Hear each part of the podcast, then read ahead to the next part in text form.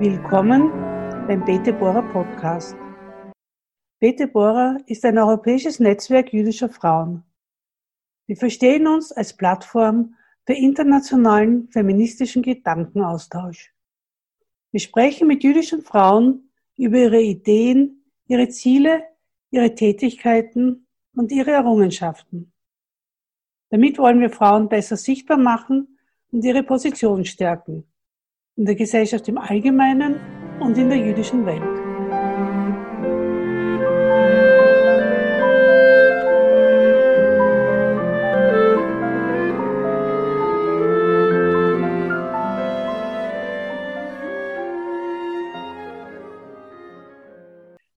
Guten Tag, mein Name ist Nolly Lappin-Eppel und ich spreche zu euch aus Wien. Mein heutiger Gast ist Susanne Bleach aus Salzburg. Hallo Susanne. Hallo Norli, vielen Dank für die Einladung. Susanne Bleach ist die Leiterin des Zentrums für jüdische Kulturgeschichte der Universität Salzburg. Ihr Fachgebiet ist Judaistik. Susanne Bleach ist in Weimar geboren und in Ostberlin aufgewachsen. Nach dem Abitur lernte sie den Beruf der Krankenschwester. 1985 begann sie ein Theologiestudium in Leipzig. Das Studienjahr 1994-95 verbrachte sie in Jerusalem. 1999 promovierte sie an der Theologischen Fakultät der Universität Leipzig zum Freiheitsbegriff im rabbinischen Judentum und bei Paulus. Ihre Dissertation erschien 2005 unter dem Titel Kontexte der Freiheit, Konzepte der Befreiung bei Paulus und im rabbinischen Judentum. 1998 bis 2001 war Susanne Mitarbeiterin am Simon Dubnow Institut für jüdische Geschichte und Kultur in Leipzig und daneben Lehrbeauftragte an der Universität Leipzig. 2001 bis 2009 war Susanne dann Oberassistentin am Institut für jüdische Studien der Universität Basel wo sie sich 2009 mit einer Arbeit zu Text, Identität und Differenz, Weichenstellungen im antiken Judentum habilitierte. Danach war sie bis 2010 Forschungsmitarbeiterin am Religionswissenschaftlichen Seminar der Universität Zürich. Und danach wurde sie an die Universität Salzburg berufen, wo sie bis heute lehrt. Ihre Forschungsschwerpunkte sind rabbinische Literatur, jüdische Bibelexegese und Bibelhermeneutik sowie jüdisch-christliche Beziehungen quer durch die Epochen und Fragen religiöser Identitäten. Susanne, du leitest das Zentrum für jüdische Kulturgeschichte an der Universität Salzburg. Kannst du uns kurz die Unterschiede zwischen Judaistik, jüdischer Kulturgeschichte und jüdischen Studien erklären? Und wo verortest du dich dabei? Ja, äh, jüdische Kulturgeschichte, Judaistik und jüdische Studien. Vielleicht beginne ich mal mit der Judaistik. Judaistik ist ein Fach, das sich im deutschsprachigen Raum in den 1960er Jahren etablierte an den Universitäten. Eine Ausnahme dabei bildet die Universität Wien, wo schon kurz nach dem Zweiten Weltkrieg judaistische Lehrveranstaltungen angeboten wurden. Und Judaistik ist ein Fach, das sich sehr stark philologisch versteht. Das heißt, dabei geht es um, um Textlektüre, um die Lektüre, um die Rezeption, um die Erklärung jüdischer Texte. Und das ist gerade in den Anfängen der Judaistik vor allem die rabbinische Traditionsliteratur, die Lektüre von Talmud und Midrash gewesen. Dann gab es mal so einen Konflikt, eine wissenschaftliche Kontroverse, dass man meinte, man sollte sich doch nicht nur auf diese Texte beziehen, sondern auch die Alltagskultur des jüdischen Lebens in all ihren Facetten mehr in diese in die Forschung zum Judentum ähm, einbeziehen und es entstanden die, die jüdischen Studien, die es im englischsprachigen Raum als Jewish Studies schon viel länger gab. Diese Kontroverse ist inzwischen ziemlich beigelegt, indem, ähm, indem die Judaistik verstanden hat, dass es ohne diese kulturellen Fragen inzwischen auch nicht mehr geht und indem die jüdischen Studien verstanden haben, dass es ohne gute Sprachkenntnisse irgendwie auch keine Zukunft hat. Ähm, Ja, ich, ich verorte mich mit unserer jüdischen Kulturgeschichte in Salzburg da irgendwo dazwischen. Ich mag schon sehr gerne die Textlektüre und ich bin fasziniert von der Interpretation rabbinischer Texte. Wir werden ja darüber noch sprechen. Und ähm, versuche also beides zu verknüpfen. Und ähm, habe so ein bisschen am Anfang gedacht, als ich nach Salzburg kam, ja, jüdische Kulturgeschichte, das ist ja, das ist ja sehr stark auch so materielle Kultur. Das ist ja gar nicht so mein Gebiet. Ich bin ja doch eher eine Textfrau. Aber inzwischen habe ich gemerkt, ich, mache das einfach auch. Und, und wir sprechen zum Beispiel, also kürzlich haben wir über, über Chanukka gesprochen in, in der Vorlesung und im Seminar. Und wir haben, wir haben Musik gehört und wir haben schon die, all diese materiellen Dinge vom Leuchter bis zum Kreisel und so weiter besprochen. Und das ist dann jüdische Kulturgeschichte. Das heißt, du, bist, du legst das etwas universeller an als nur die Textlektüre. Auf alle Fälle, auf alle Fälle. Das ist auch nötig. Das, ja, wir, wir, das ist auch nötig für unser Studium und für die Studierenden, die zu uns kommen. Da kann man nicht nur so einlinig fahren. Und ich finde es gut aber, dass die Textlektüre mit dabei ist.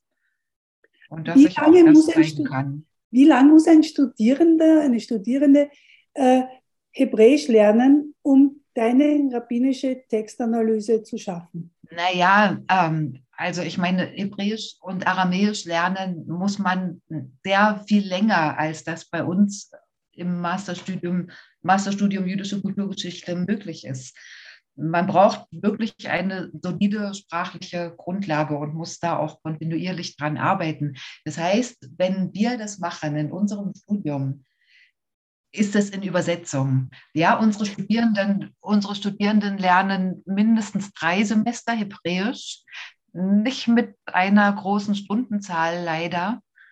Das ist nicht anders möglich im Moment.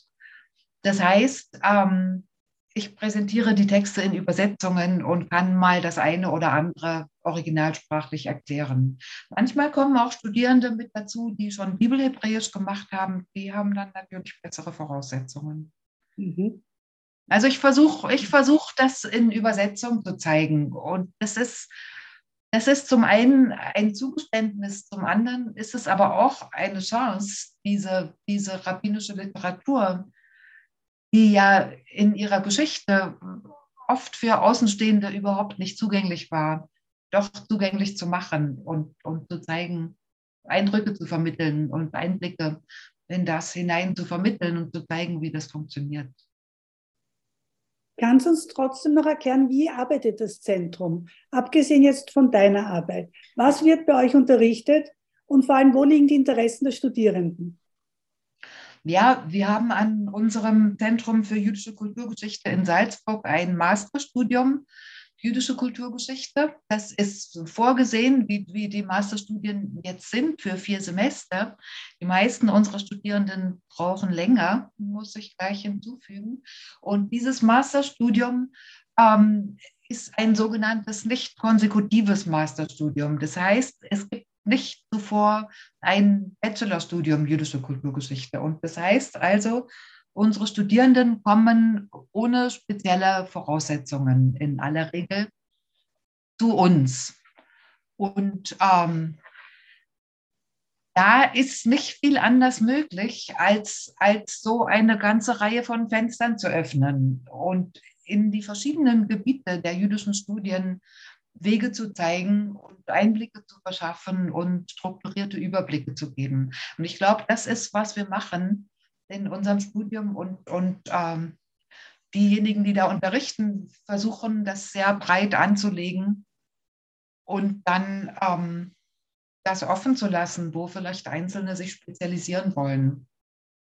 Also wie schon erwähnt, wir haben, wir haben Modernhebräisch-Sprachkurse, wir haben auch Jiddisch-Sprachkurse. Das ist im Übrigen der einzige universitäre Ort in Österreich, wo, wo Jiddisch gelehrt wird, ist Salzburg im Moment. Wir haben eine Einführung in die jüdische Religionsgeschichte. Wir beschäftigen uns im Masterstudium mit jüdischer Geschichte generell aber auch mit Antisemitismus, Holocaust und Genozidthemen und allem, was damit zusammenhängt. Und natürlich mit, mit ähm, jüdischen Literaturen auch über die, über die Traditionsliteratur hinaus. Also zum Beispiel mit deutsch-jüdischer Literatur, das ist ein Schwerpunkt auch in Salzburg. Wir haben am Zentrum außerdem Forschungsprojekte. Wir haben jetzt schon ein, ein langjähriges Forschungsprojekt, ein sehr spezielles, das sich mit, mit Lehnwörtern in der rabbinischen Literatur beschäftigt. Und dann erstellen wir so eine, so eine Datenbank zu Lehnwörtern im Midrash Genesis Rabbah. Wir haben ein anderes Projekt im Moment, das vollkommen anders gelagert ist, ein religionspädagogisches Projekt, wo es darum geht, jüdische Bibelauslegungen dialogisch in den christlichen Religionsunterricht zu bringen. Da geht es darum eigentlich, ähm, da geht es um ein ganz wichtiges Anliegen, nämlich das Judentum im christlichen Religionsunterricht nicht als was Exotisches zu zeigen, sondern als was zu zeigen, was in die Geschichte der Bibelauslegung hineingehört und was man sich ebenso wie christliche Bibelauslegung anschauen kann. Dein Herz schlägt für den Midrash. Du hast auf deiner Website sogar einen Midrash-Blog. Könntest du uns erklären, was Midrash ist und was dich daran so fasziniert? Ja, also was ist Midrash? Da gibt es ganz viel Literatur dazu. Midrash ist ganz in einem Satz gesagt die rabbinische Auslegung der hebräischen Bibel. Also Midrash ist eine Literatur, die, die in der Spätantike beginnt und bis ins Mittelalter reicht. Also da ist so geschrieben worden, dass man einen bestimmten Bibelvers oder auch einen bestimmten Abschnitt der hebräischen Bibel erkundet und aus, aus, aus sprachlichen Aspekten versucht, den Sinn der Torah, des biblischen Verses zu erschließen. Also es ist oftmals eine Sache, die, die über den Literalsinn des Verses hinausreicht und versucht noch mehr, noch mehr Sinn in der Torah zu finden. Und das sind lange Traditionen in, in der, in der antiken jüdischen Literatur, die die rabbinischen Autoren ab dem dritten Jahrhundert dann aufgegriffen haben und in den folgenden Jahrhunderten in einzelnen Midraschwerken zusammengestellt haben. Wenn ich mal vielleicht zwei Beispiele äh, geben äh, sollte für die, die sich noch gar nicht damit auskennen, dann wähle ich mal die folgenden. Also ein, ein sehr bekannter Midrash, das ist aus Genesis Rabbah auch, aus der, aus der rabbinischen Auslegung zum Buch Genesis, ist basiert auf der Beobachtung, dass ja die ganze Torah und das ganze Buch Genesis mit dem Buchstaben Beit beginnt mit dem Wort Bereshit bekanntlich, im Anfang oder wie auch immer man das übersetzen will. Im Anfang schuf Gott Himmel und Erde, Bereshit bara Elohim und so weiter. Und die zehn Worte hingegen, die zehn Gebote, beginnen mit dem Buchstaben Aleph, mit dem ersten Buchstaben. Und jetzt gibt es so einen Midrash, warum eigentlich, warum ist das so? Ja, warum beginnt der ganze Anfang mit Beit, aber die zehn Worte mit Aleph? Und die Lösung ist dann, dass im Grunde die zehn Worte vorher da waren. Das sieht man an dem Aleph, das ja vor dem Beit kommt. Sie waren vorher da, weil eben die Torah äh, präexistent ist und schon immer da war. Und schon immer da war. Und das Faszinierende ist, dass sie dann ähm, am Sinai Mose und Israel und der ganzen Welt gegeben wurde. Das war das eine Beispiel. Ich habe noch ein anderes Beispiel, was ich was ich gerne so zur Einführung ähm, brauche.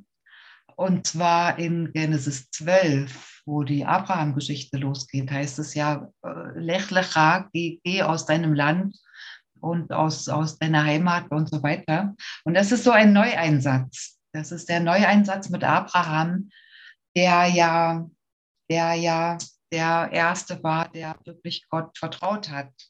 Und so als Gottes Freund und als großer Glaubende. Und der erste Monotheist, so, ne? Und Gott als einzigen geglaubt hat.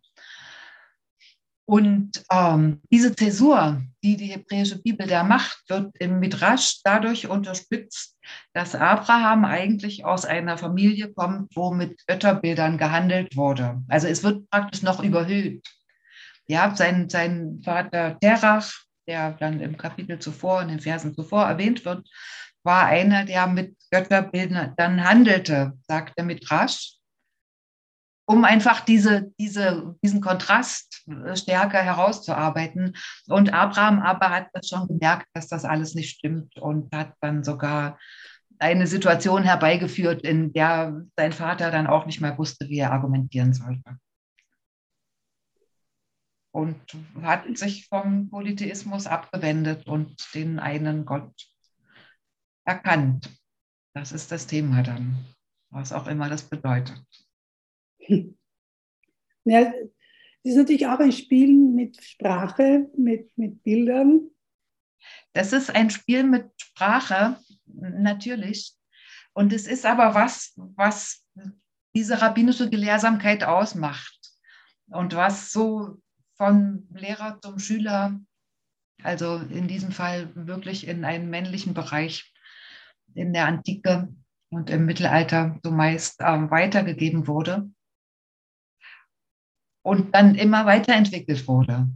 Was ja dann immer die großen Fragen sind, wie soll man das datieren und wann hat das überhaupt begonnen und so, das, weil uns die Texte selbst das nicht unbedingt direkt verraten. Ja, es ist wirklich faszinierend. Jetzt etwas ganz anderes. Du bist in der ehemaligen DDR aufgewachsen. Was hat dich bewogen, Theologie zu studieren? Ja, jetzt wird es ja wirklich persönlich. Also ich bin, ich bin ganz säkular, vollkommen ohne Religion aufgewachsen und ähm, diese Geschichte, was hat mich begonnen, mich, mich bewogen, Theologie zu studieren, da muss ich, glaube ich, mit einem Erlebnis beginnen, was, was wirklich in meine Grundschulzeit, also in meine ersten Schuljahre zurückgeht. Ich weiß gar nicht mehr genau, ob ich da schon sieben Jahre alt war vielleicht und ich hatte eine Freundin in der Schule, die war katholisch, was absolut was Besonderes war. In, in Ostberlin jedenfalls. Also, und irgendwie hat sie mich dann mal in die Messe mitgenommen.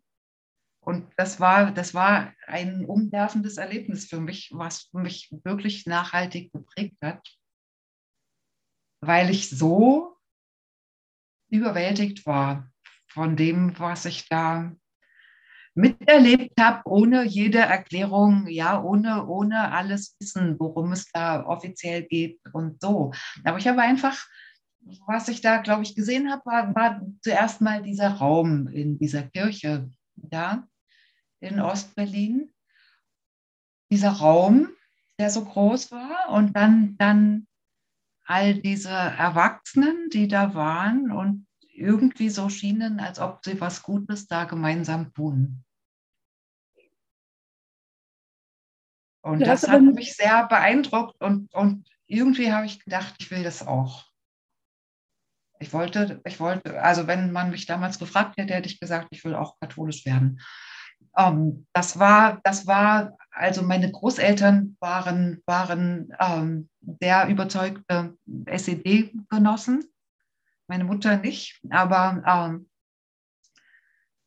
also sie waren alles andere als begeistert, um es milde auszudrücken, was mich aber nur darin bestärkte.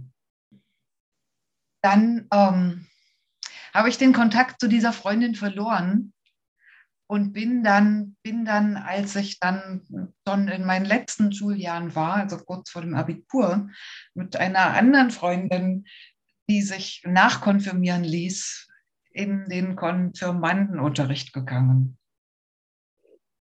Zum Pfarrer Johannes Hildebrand in die Sophienkirche, welcher ein, ein wichtiger Vertreter des christlich-jüdischen Dialogs in der ehemaligen DDR war. Und wo ich einen sehr, sehr untypischen Unterricht ähm, genossen habe, also zum Beispiel über, über den Sehneabend gelernt habe und so Dinge. Ne? Und das habe ich aber alles so hingenommen und irgendwie äh, und bin dann auch evangelisch geworden mit 17 Jahren. das, ja, das war sehr aufregend. Das war, das war wirklich sehr aufregend, aber ich habe das gemacht. Und ähm, jetzt muss ich vielleicht doch mal ein bisschen auf meine sonstige Familiengeschichte noch zu sprechen kommen, die ja schon von meiner Großmutter mütterlicherseits her eine jüdische Geschichte ist. Es wurde aber bei uns nie so thematisiert. Also es wurde überhaupt nicht thematisiert oder kam dadurch zum Ausdruck, dass irgendwelche emigrierten Verwandten aus Uruguay uns besuchen kamen oder die Schwester von meiner Großmutter hat in Italien überlebt und so. Also es war, es war irgendwie indirekt präsent. Meine Großmutter stammte aus Wien, ist 1903 oder 1904, ich vergesse es immer, geboren und ihre Geburtsurkunde ist in der, in der jüdischen Gemeinde in Wien ausgestellt. Sie ist aber dann relativ bald ausgetreten und ist Kommunistin geworden.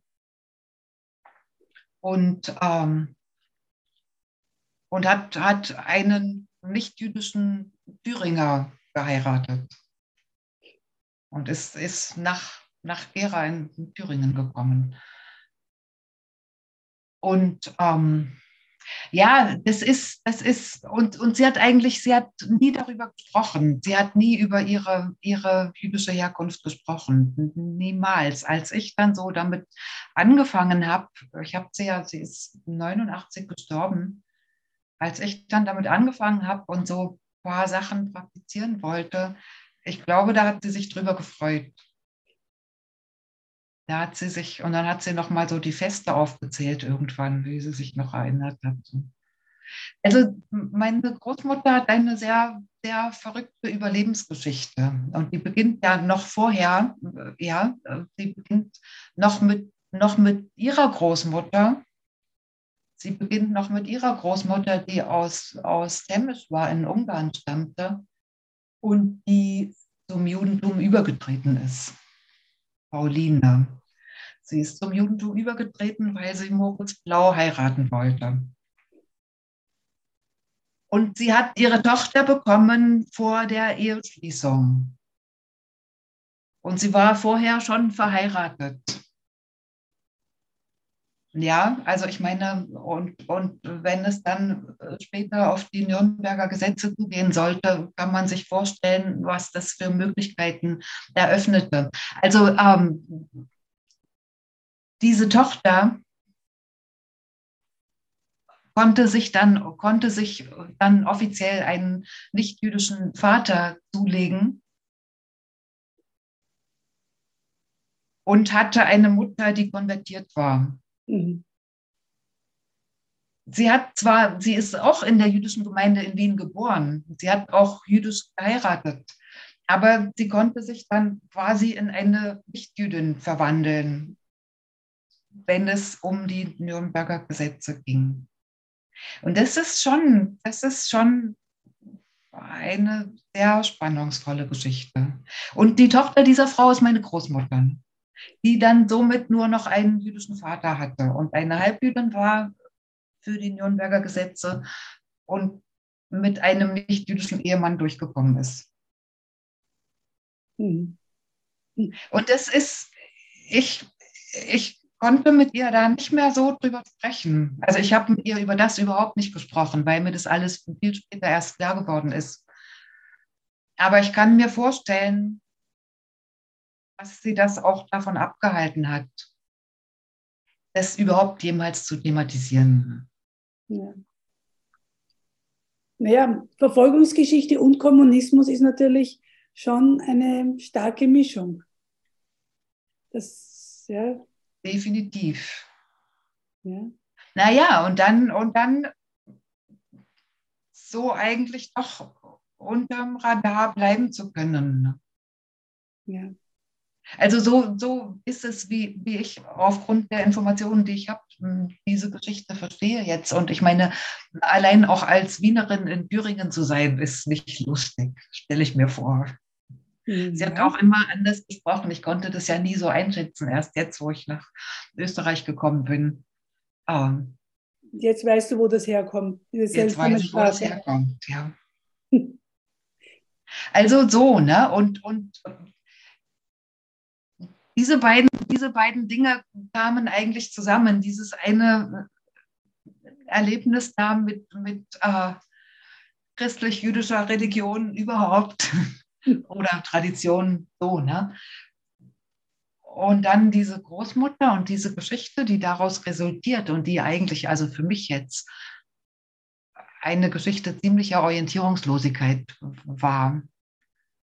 Also erstmal so das Gefühl, irgendwie kulturell nicht zu passen. Diese, diese doch ziemlich dysfunktionale Familie, wo einfach, wo einfach ganz viele Bereiche ausgefallen sind. Also meine Großmutter wollte, hat mit, mit, den, mit den emigrierten Verwandten auch nicht viel Kontakt gehalten. Und so ist eigentlich diese, so ist eigentlich diese, ähm, dieser Bereich der Familie für mich ausgefallen. Dadurch, dass ihre Mutter auch geschieden war, ist der ganze andere Bereich sowieso auch ausgefallen, der dann noch vielleicht gewesen wäre. Dadurch, dass äh, ich ohne Vater aufgewachsen bin, ist nochmal ein Bereich ausgefallen. Es ist also wirklich nicht viel übrig geblieben. Und ähm, ja, dann habe ich Krankenschwester gelernt und dann habe ich Theologie studiert. Und im Theologiestudium, im Theologiestudium ist mir dann natürlich der klassische christliche Antijudaismus in seiner in den 80er Jahren üblichen Form begegnet. Das war ja ganz normal. Also so das Stichwort Werkgerechtigkeit. Die Juden verdienen sich das Heil und so. Ne? Ich glaube, das denken heute immer noch viele. Ja, leider, leider. Was hat dich dann wieder zum Judentum zurückgeführt? Ja, das war, das war eigentlich das Theologiestudium, was den Auslöser dafür darstellte. Also natürlich, natürlich die, die Themen. Irgendwie war mir das schon vorher bewusst, eigentlich schon während der Krankenschwesternausbildung, dass da irgendwas ist, wo ich der Sache nachgehen will. Und das wurde aber dann eben wirklich konkret im Theologiestudium. Also eigentlich, bevor ich dann bevor ich dann meine Kinder bekam, habe ich gedacht, ich muss das jetzt mal klären. Ich muss das klären. Das hat sich dann ziemlich lange noch hingezogen. Es war ja auch noch DDR-Zeiten und ich habe auch nicht gleich den richtigen Ansprechpartner gefunden. Aber wer mir dann wirklich geholfen hat, war der Rabbi Dufia Ben Chorin, der leider kürzlich verstorben ist.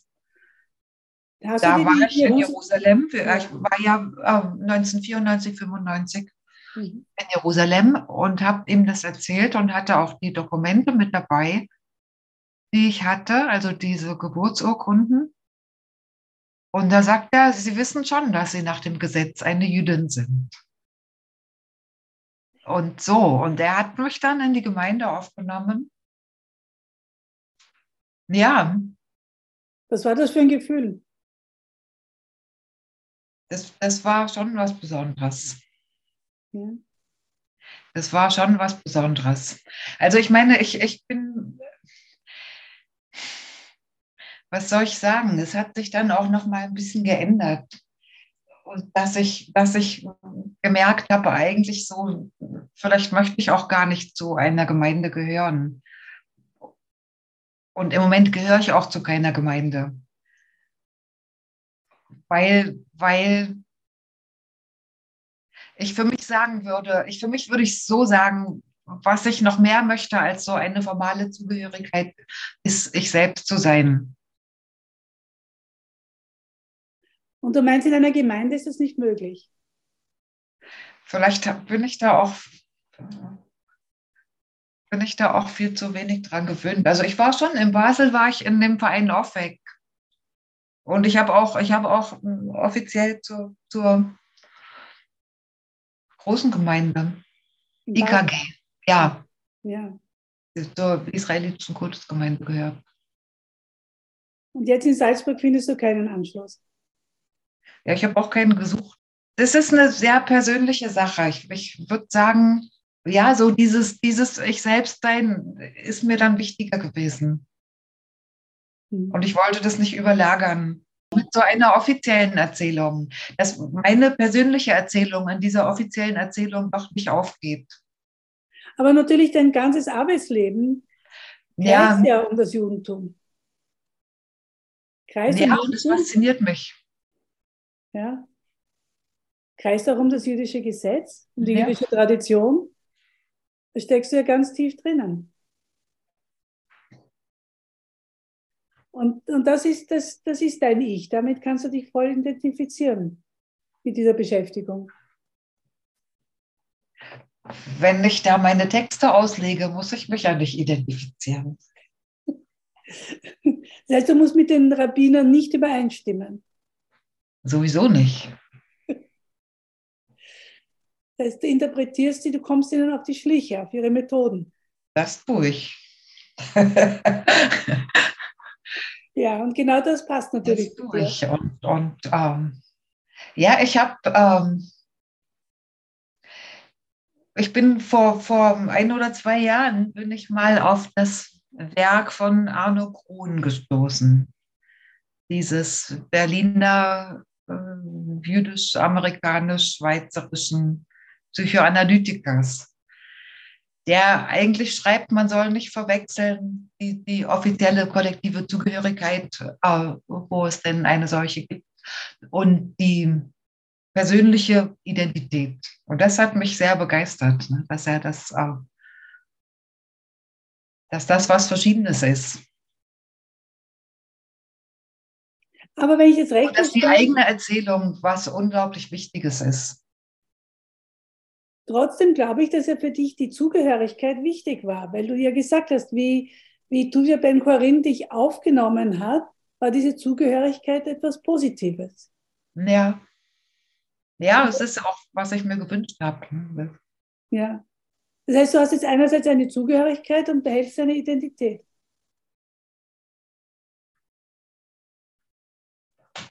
Ja, wie auch immer. Wir werden noch sehen, wie das weitergeht es bleibt spannend. Auf alle Fälle. Also ich glaube, ich glaube, ähm, mit, dieser, mit dieser Zugehörigkeit und Identität, ich, was, was mich bewogen hat, nach meiner Basler Zeit zu sagen, also das hat ja mit der Salzburger Gemeinde gar nichts zu tun, das habe ich ja schon vorher beschlossen, dass ich eigentlich nicht mehr nicht mehr eine Gemeinde will. Das war, dass ich wirklich festgestellt habe, dass das meine Geschichte nicht wiedergibt. Dass mhm. das viele Aspekte, die noch da sind. Mhm. Also gerade dieses, dieses nicht gewollt sein und, und ähm, dass das nicht aufgehoben wird dadurch. Ne? Und dass ich mich selbst betrügen würde, wenn ich sage, durch diese Zugehörigkeit mhm kann ich das, kann ich das ausgleichen. Ja, die Frage ist, ob das, ob, ob, du, ob das das Ziel der Zugehörigkeit ist. Ja, ja, gut, das kann ich mir ja alles nochmal überlegen. Und wenn ich so die passende liberale Gemeinde finde, wo ich mit dem auch willkommen wäre. Ja. Na, wir müssen uns noch was überlegen. Ja, aber ich meine gerade auch, ich glaube, äh, vielleicht kannst du dich gar nicht mehr daran erinnern, aber wir haben uns, glaube ich, das erste Mal in Graz getroffen. Richtig. Ja. Und ich weiß, dass ich dir da gesagt habe, dass ich das Gefühl habe, äh, wenn man so jüdische Studien macht, ist so eine gewisse, ähm, ich will nicht sagen Feindlichkeit zum Christentum eigentlich äh, oftmals gefordert. Und da hast du genauso geguckt, so ungefähr wie jetzt. Und so erlebe ich das aber, ne? Das, das, also, ja, also Neues Testament, also das ja nun überhaupt nicht und so, ne? Mhm. Ja. Es ist. Das ist die Angst, weißt du, dass man dann wirklich einmal in die Kirche geht und so überwältigt wird wie du als Kind. Ja, es hat aber schlussendlich nicht dazu geführt. Es hat ich meine, gut, in Wittenberg vielleicht hätte ich schon gesagt, ich bin Christin, aber das habe ich nicht, das eigentlich nicht, wenn ich so diese, diese außerhalb der Sophienkirche ähm, ernsthaften volkskirchlichen Gottesdienste, das war nicht meine Sache. Und ich habe auch diese ganze Christologie eigentlich niemals gekauft. Deine Dissertation vergleicht den Freiheitsbegriff im rabbinischen Judentum und bei Paulus. Vergleicht also Judentum und Christentum. Könntest du uns deine wichtigsten Thesen und Erkenntnisse mitteilen? No, die wichtigsten Thesen, das liegt alles schon so lange zurück, aber ähm, dass ich das geschrieben habe. Irgendwie ging es darum, dass ich gesehen habe oder dass, dass mir das wichtig wurde, schon in meinem Studium, dass eigentlich sowohl Paulus als auch die rabbinische Literatur, sofern ich das damals schon kannte, ich habe ja da überhaupt erst damit begonnen, ähm, eine Geschichte, eine Geschichte von einem, von einem souveränen Menschen. Also ihr, ihr Menschenbild ist, ist das von, von persönlicher Souveränität und Entscheidungskompetenz und, und Freiheit. Also wenn ich das so zusammengefasst habe. So vielleicht, wie es in der Pessacher da heißt, von der Schande zum Ruhm, ja, von der Gefangenschaft in die Freiheit, vom, vom von der Unterdrückung in die Freiheit, so vom, vom Dunkel ins Licht. Das ist die Geschichte, die in beiden, in beiden Traditionen erzählt wird. Und das wollte ich gerne vergleichen. Und das wird, ähm, wenn es jetzt wirklich auch theologisch sein soll, das wird mit der Schöpfung zusammengebracht, mit dem Gedanken der Schöpfung, also mit dem Gedanken, was ist denn der philosophische Gedanken, mit dem Gedanken, dass, dass der Mensch Gottes Ebenbild ist, also wirklich eine ganz starke Würde hat die dann irgendwie beschädigt wird und man sie so fragmentarisch wiederbekommen kann. Das ist, glaube ich, die Geschichte, die, die in beiden Traditionen in irgendeiner Form da ist und zentral ist und um die es geht. Und deshalb fasziniert mich das Ganze. Unter deinen Publikationen habe ich auch eine ganze Reihe über jüdische Frauen gesehen. Zuletzt erschien Übernatürliche Schönheit, universale Mutter und Evas Tochter. Sarah Bereshit Rabbah und im babylonischen Talmud. Und dann hast du auch noch einen Artikel geschrieben über warum gerade die Rippe.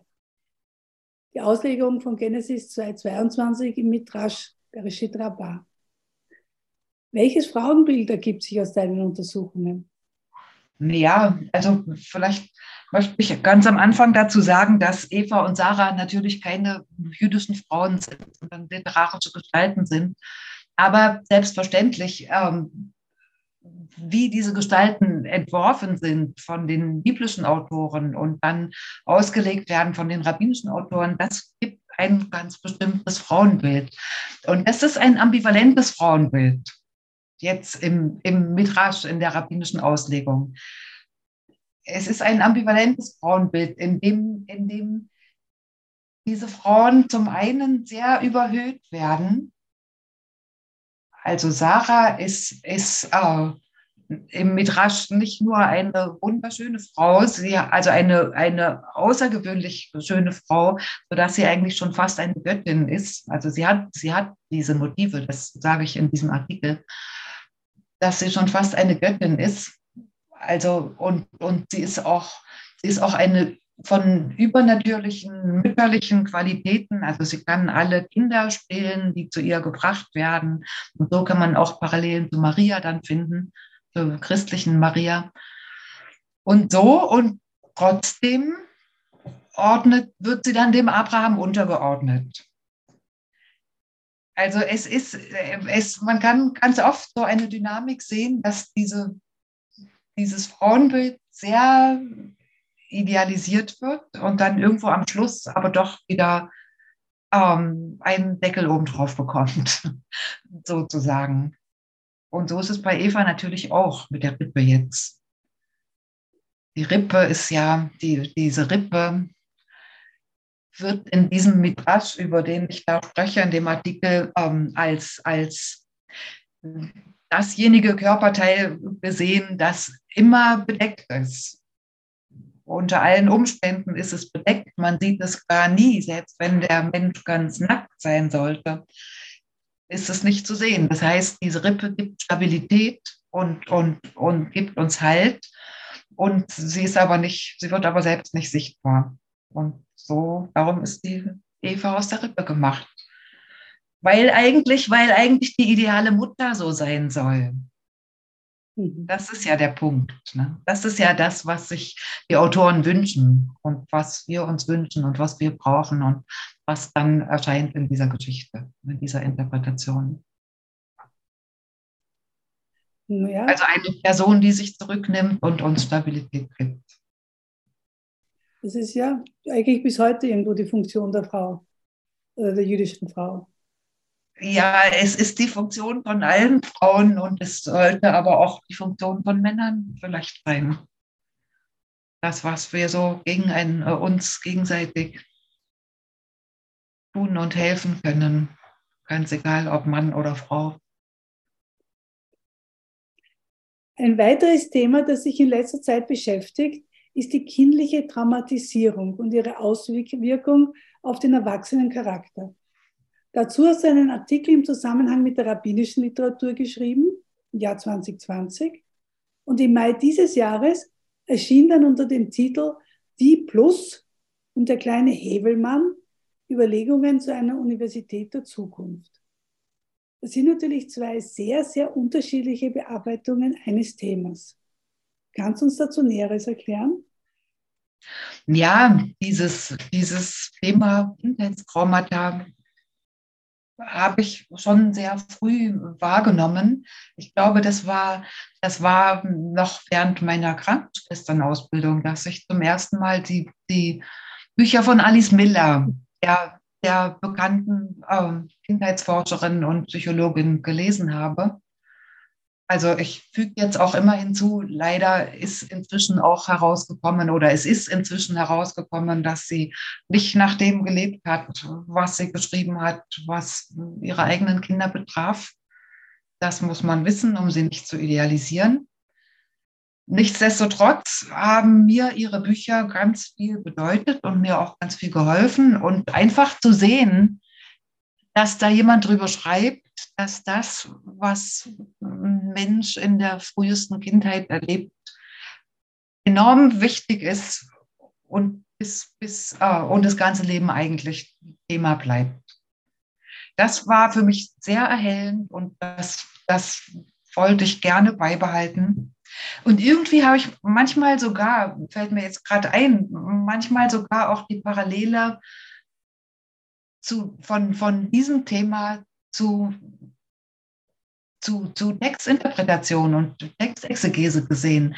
Weil ich denke, genau wie, wie man in der Psychotherapie und in der Seelsorge ganz genau zuhören muss und ganz genau auf die einzelnen Signale hören muss, die in der Sprache vor allem, aber natürlich auch in der Körpersprache und in allem anderen zum Ausdruck kommen, so müssen wir auch in den Texten äh, auf die Signale ganz genau achten. Das, also da sehe ich, da sehe ich eine, eine methodische Verbindung zwischen den beiden Bereichen. Aber wie auch immer, dieses Thema hat mich nicht mehr losgelassen. Und ich habe noch, noch mehr dazu gelesen und auch versucht, mich da reinzudenken.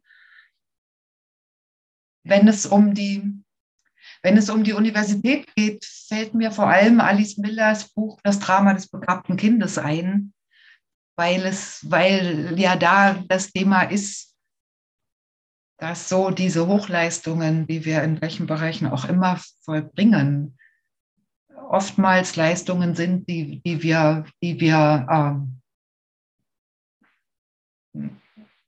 jetzt fehlt mir das richtige Verb, äh, die wir bringen, um geliebt zu werden. Die wir bringen, um Ansehen, um, um Aufmerksamkeit zu bekommen, um geliebt zu werden, um uns zu beweisen, dass wir richtig sind und so weiter. Also das, das ist ein Thema, was mich wirklich sehr beschäftigt. Und jetzt diese beiden Artikel, die du angesprochen hast. Der eine ist über die biblische Gestalt des Pinchas gewesen. Der, das ist eine Geschichte, eine, eine vielleicht wenig bekannte Geschichte aus dem Buch Numeri, aus dem vierten Buch Mose, im 25. Kapitel dort. Und da ist der Pinchas, der beobachtet, wie ein Israelit eine midianitische Fürstentochter in sein Zelt holt. Und er äh, bewaffnet sich mit einem Speer und durchbohrt die beiden in Flagranti.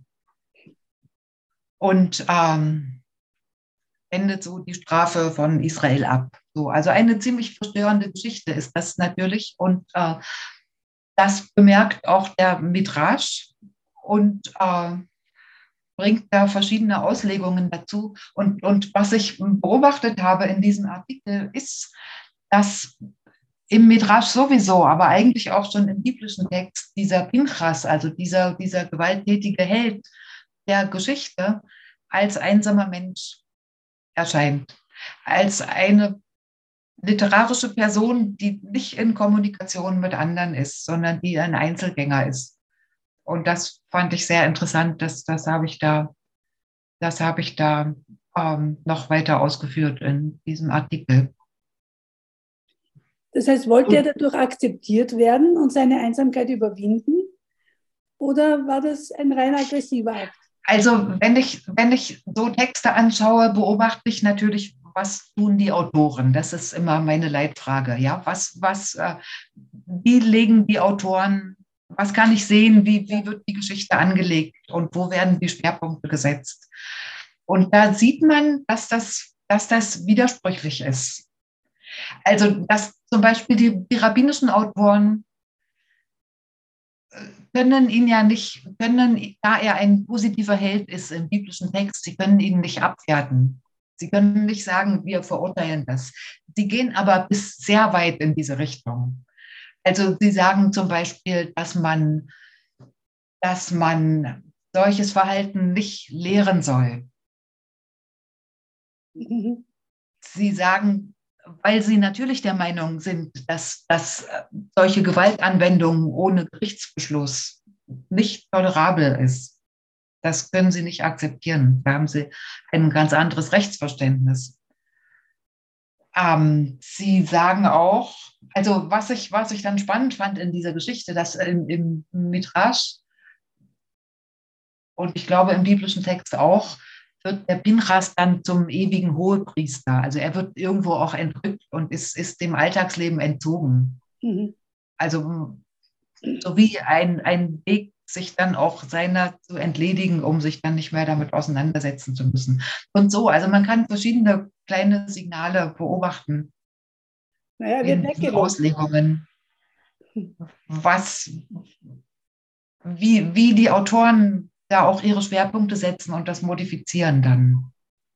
Mhm. Und der andere Artikel, den du angesprochen hast, dieses der, der, die Plus und der kleine Hevelmann, es ist so eher ein Gelegenheitstext ähm, zu unserem ähm, 400 Jahre Gründungsjubiläum der Uni Salzburg. Und ich habe das mal genutzt, ähm, mir Gedanken zu machen, ja, so ein bisschen, wie ich wie ich mir die Zukunft der Geistes- und Kulturwissenschaften wünschen würde. Und es geht schon in die Richtung, dass ich finde, dass diese Frage der, der Kindheitstraumata viel stärker Beachtung finden müsste. Aber ich meine, das ist ja sowieso klar, dass das, dass das nötig ist. Und es gibt so viele, so viele Erkenntnisse inzwischen drüber. Aber wie wirkt sich das jetzt auf die Universität aus? In dem, deinem Artikel zeigst du ja die Auswirkungen auf das universitäre Leben. Es sind Überlegungen, das, das sind ja Überlegungen, es sind ja nicht in dem Sinne konkrete Vorschläge, sondern so Linien, wo ich denke, in diese Richtung müsste es in der Zukunft gehen. Also ich, mir fallen dabei zum Beispiel Studierende ein, die im Moment gerade Hörsäle in der Uni Salzburg besetzt halten und äh, das, ist, das ist im Zusammenhang mit der Klimabewegung, ja. Und, und sie sagen, die Erde brennt und wir können nicht mehr so weiter studieren wie bisher. Und ähm, ich würde sagen, das ist noch in, in vieler äh, Hinsicht mehr der Fall, ja, dass in Anführungszeichen die Erde brennt. mit, mit äh, was die Umwelt betrifft, natürlich sowieso. Aber eben auch, aber eben auch in, in Hinsicht, wie wachsen Kinder auf. Ich habe zum Beispiel neulich eine Reportage gelesen, die mich unglaublich bewegt hat. Da ging es darum, dass in Afghanistan der Missbrauch von, von vorpubertären Jungen so weit verbreitet ist. Es ist, ja, und das habe ich nicht gewusst vorher, ja. Und irgendwie dachte ich, das ist auch so ein Punkt, wo ich sagen würde, ich habe eigentlich das Gefühl, ich kann nicht so weitermachen wie bisher, wenn, wenn solche Dinge passieren. Und die passieren natürlich allenthalben, wohin man schaut. Und so denke ich, wir müssen schon, wir müssen umdenken. Und wir können nicht eine, eine kanonische Geisteswissenschaft weiter betreiben und Themen studieren, weil das halt kanonische Themen sind, sondern ich glaube, es muss so einen Paradigmenwechsel geben hin zu, hin zu unseren echten Fragen. Ja, dass wir unsere, all unsere methodischen Möglichkeiten nutzen können, um unsere echten individuellen Fragen mehr ins Gespräch zu bringen und mehr miteinander zu verbinden. Und das hat dann natürlich auch damit zu tun, dass, dass Wissenschaft nicht mehr, nicht mehr auf Anpassung und auf Erfolg und auf Anerkennung aus ist, sondern darauf die echten Fragen miteinander zu klären, auf, auf Austausch. Das ist was, das ist was, was ich gerne anregen würde zu diskutieren. Also ohne dass ich da natürlich irgendwelche Rezepte hätte.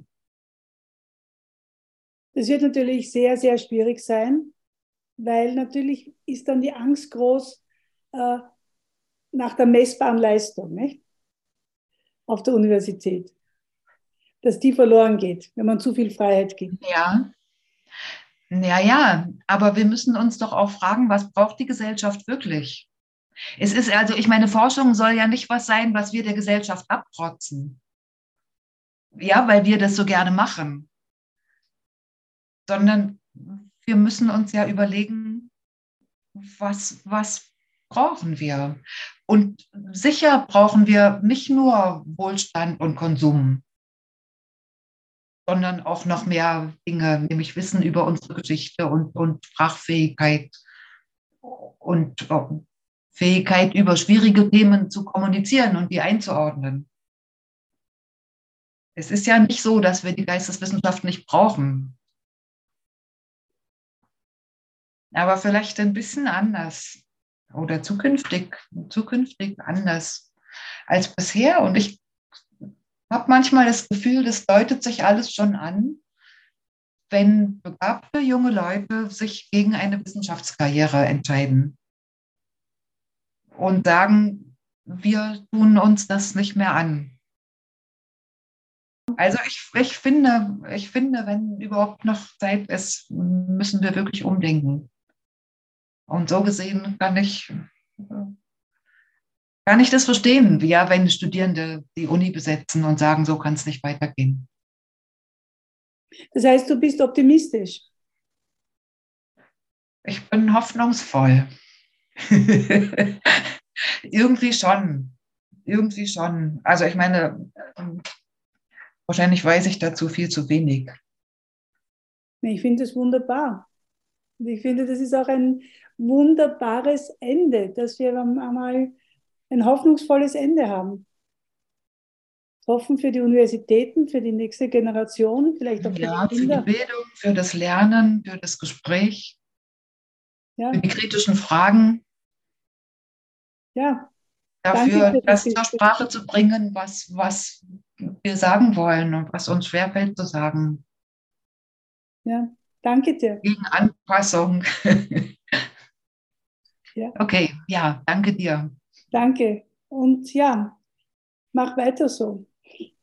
Danke für das Gespräch. Wenn Sie weiterhin unsere Podcasts hören wollen, dann abonnieren Sie uns bitte. Sie können auch über unsere Website direkt zu unserem Podcast-Kanal einsteigen. Auf Wiederhören in einem Monat.